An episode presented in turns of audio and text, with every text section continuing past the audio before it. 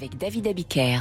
Le point du jour avec Franck Ferrand. Bonjour Franck. Bonjour David, ça va bien apparemment Ça va bien, surtout avec le sujet du jour que j'aime beaucoup. C'est un de mes personnages historiques français préférés. Chaque jour, donc, vous revenez euh, à la date du jour, sur un événement, une personnalité qui a marqué l'histoire.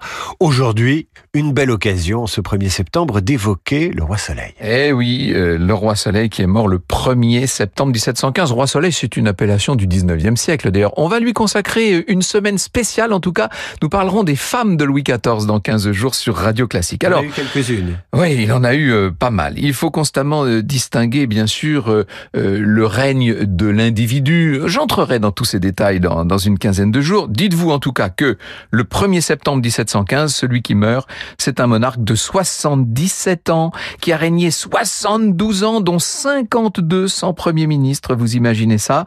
Le grand roi, comme on l'appelait, c'était son, c'était son nom, a mené quatre guerres contre toute l'Europe. Il a agrandi, fortifié le territoire, mais il a aussi beaucoup, euh, beaucoup fatigué le royaume, disons les choses. Mais ce règne a aussi connu sa part d'ombre, bah, hein, c'est ce que vous hein. sous-entendez. Ah, ah oui, on peut le dire. Euh, combien de misère, de procès, de trahison, de défaites, de maladies et de deuil. J'ai eu l'occasion d'évoquer tout ça, mais ce qu'il ne faut jamais oublier quand on parle du grand roi, c'est la notion centrale, fondamentale de grandeur. Et, et, puisque vous revenez sur la date de la mort, euh, moi ce qui me frappe, c'est le courage de Louis XIV.